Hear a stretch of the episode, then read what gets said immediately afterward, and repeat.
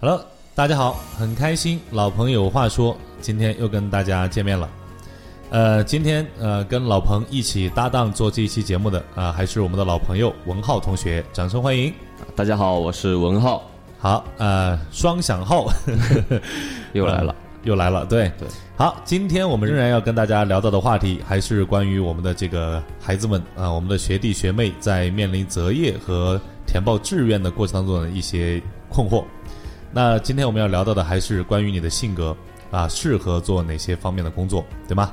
嗯，这个性格嘖确实是一个很大的因素。对，上一次我们聊到一个性格叫做红色性格，那我们还有三个性格没有聊，对吗？是黄色性格、蓝色性格和绿色性格。那所以今天我们要聊到的是黄色性格。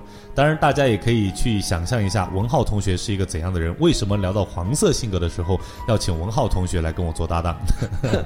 我这个这个颜色听起来怎么有点不好听的 感觉？你别想歪了。没 有，没有，没有，没有。那之前很多人就问过说啊，说哎，这个彭老师，那红黄蓝绿是不是说这个人喜欢什么样的颜色，他就是什么性格呢？其实本身性格跟颜色没有太大的关系，我们只是用这个颜色来更好的区分这四种性格，让大家更好的去理解它。好，那为什么请文浩同学来搭这个节目呢？因为文浩同学，我就直说了哈，是比较典型的黄色性格。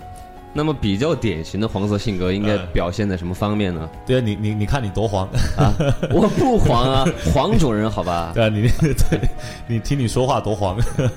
我好了， 好吧，好，黄色性格是一个怎样的性格呢？我用同样用三个关键词来描述好吗？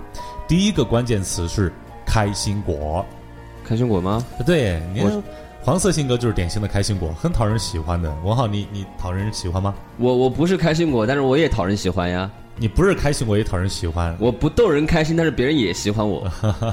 好了，开心果是什么意思呢？你会发现黄色性格的人通常是比较活跃的，对，呃，比较开朗，然后话比较多，然后通常都是去制造一些良好的氛围的人，对吗？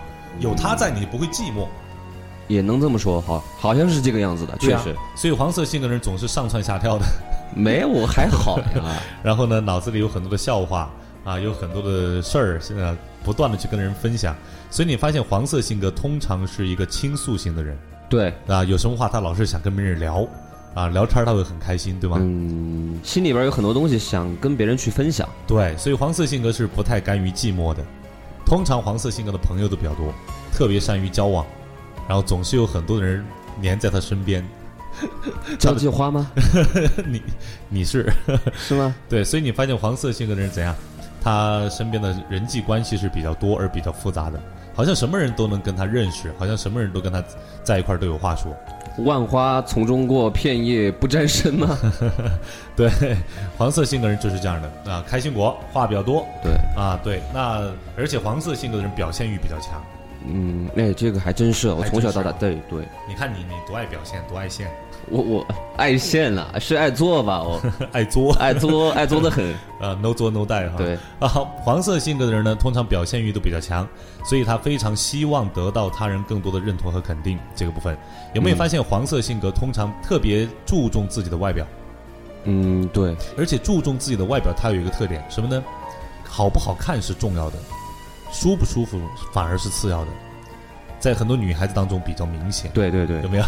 那个那个牛仔裤勒得再紧，她也要穿。 那高跟鞋十五厘米，对，只都只要要好穿，只要好看，管它舒不舒服。对对，啊，所以你发现黄色性格人这一点特点呢，你要知道，通常黄色性格人是比较关注别人的内在，那这就是他跟红色性格很大的区别。红色性格比较关注自己的内在，而黄色性格是比较关注别人的内在。红色性格比较活在自己的世界里，而黄色性格反倒是比较多的活在别人的世界里。就是比较看重别人心里边的感受嘛。对他对比较关注别人的感受，对他比较看重我在别人心目当中是一个什么样的形形象，对，他比较关注别人怎么看待我，别人怎么评价我，活在别人的世界里。对，好不好呢？啊，其实没有好坏。我们先说这是他的一个特征，嗯等一下我们再来说这个特点，我们应该怎样去利用它，好吗？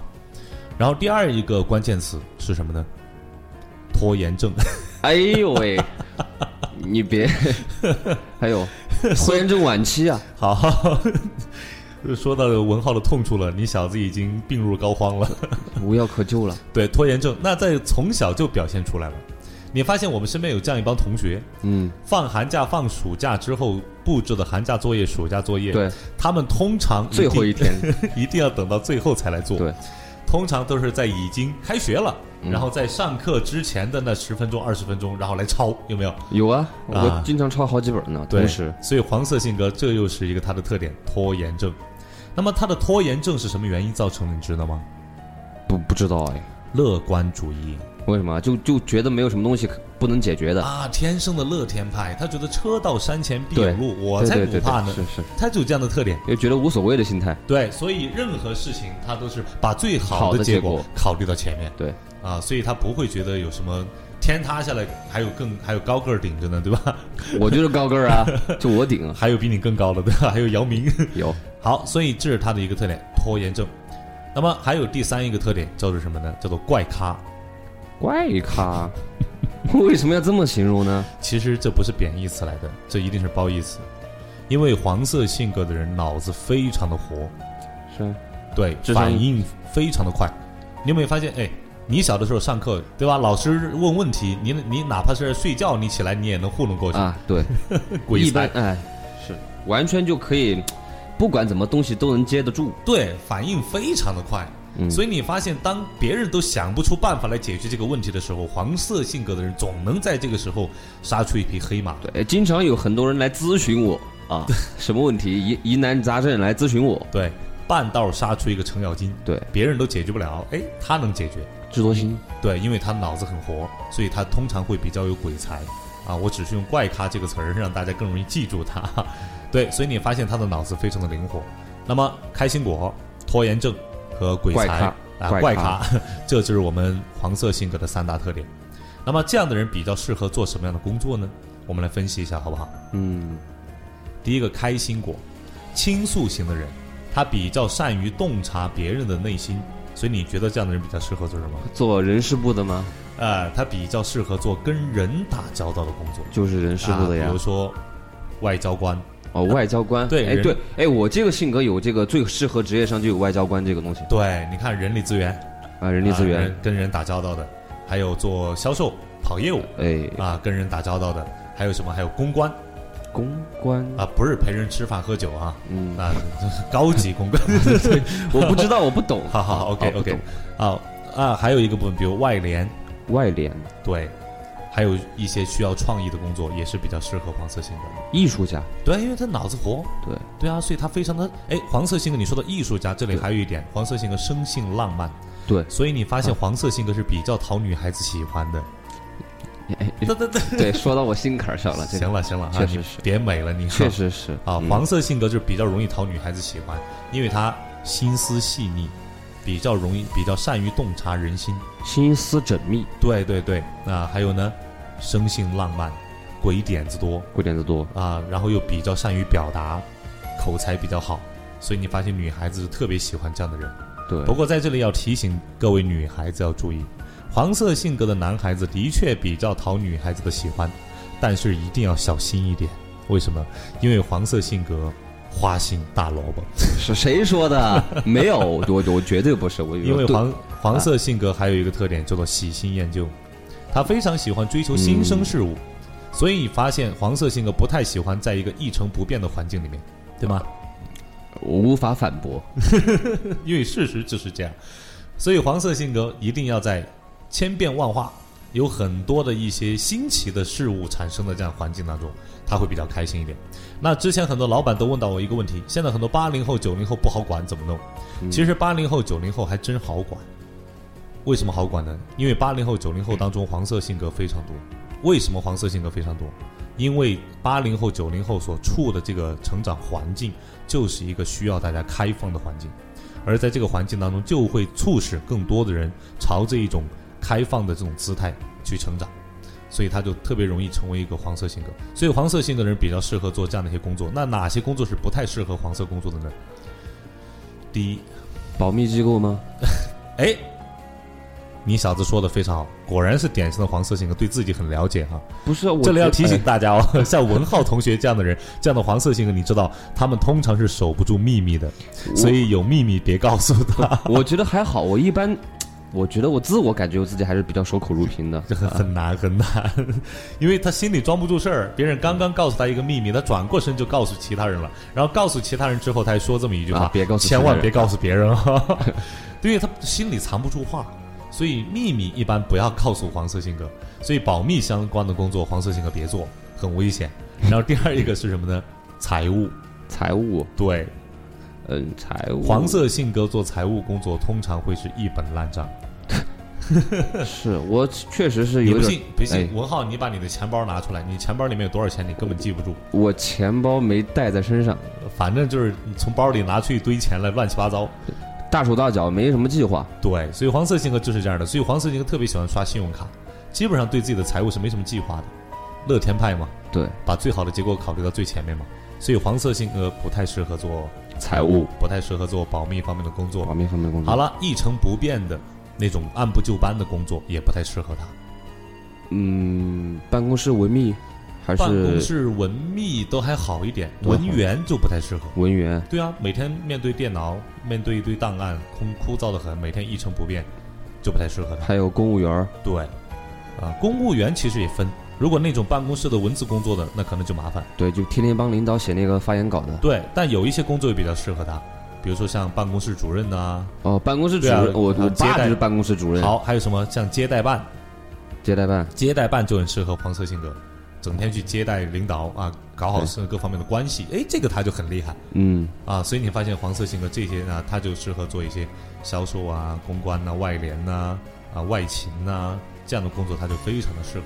如果他去做这个方面的话，他一定是非常得心应手，如鱼得水。对比别人费的力要少很多。